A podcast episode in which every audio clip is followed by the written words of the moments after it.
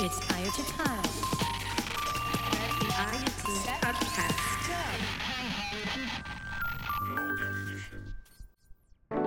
Hello and welcome to season two of the IoT podcast. Season one was exclusively in French and it allowed me to get the first feedback and to improve the podcast for other languages. What was interesting and surprising was that so many of you were listening to me from the US. From now on, season 2 is available in several languages, so welcome English speakers. I hope you enjoyed the content. Let's start now and please bear my French accent. For the first episode, we're going to start this season talking about the origins of the IoT. When did it start exactly? Not easy, but I'll try it right now.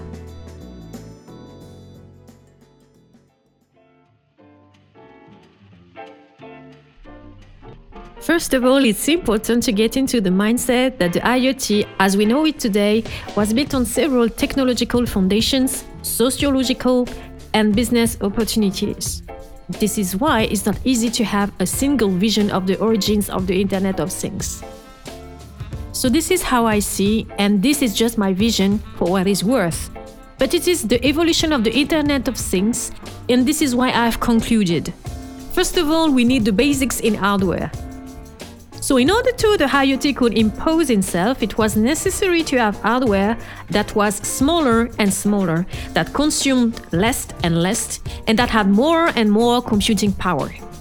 According to Moore's empirical laws, Remember for some of your physics courses? According to Moore's empirical laws stated in the 60s, which determined the growth of the number of transistors and thus of the evolution of the power and the speed of calculation of the processors, it was only a question of time, and time gave him reason. Finally, the processors became smaller and smaller, and less imposing and more and more powerful. And so the Internet of Things needed these systems, which are called constrained systems, not easy to say in English, which are very small and therefore, in fact, are less encumbering and can do a lot of computing. Because a constrained system on its own is not very useful, it still had to be capable of sending signals over very long distances.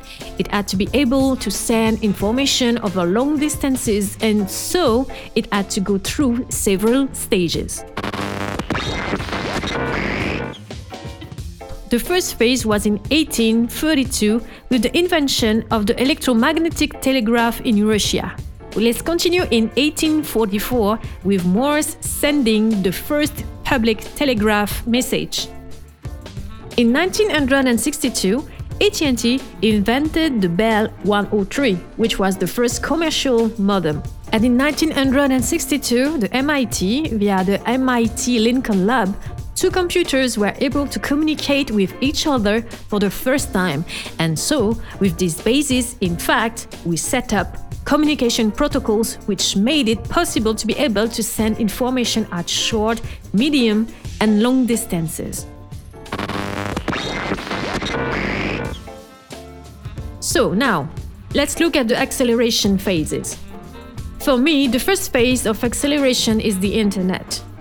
Then, where was the emergence of peer to peer, email, and the desire to send increasingly large messages, images, sound, and video at uh, high speeds. So it was the race to send massive data at higher and higher speed, and so the IoT needed this base to emerge. So, in my first end, I have a small hardware, very cheap, with more and more imposing calculation capacity. On the other hand, I have some systems that are able to send massive data at high speed with the possibility of communicating with great distance. If I combine them, I have the IoT. Then phase 2 corresponds for me to a societal evolution which is correlated to a technical evolution.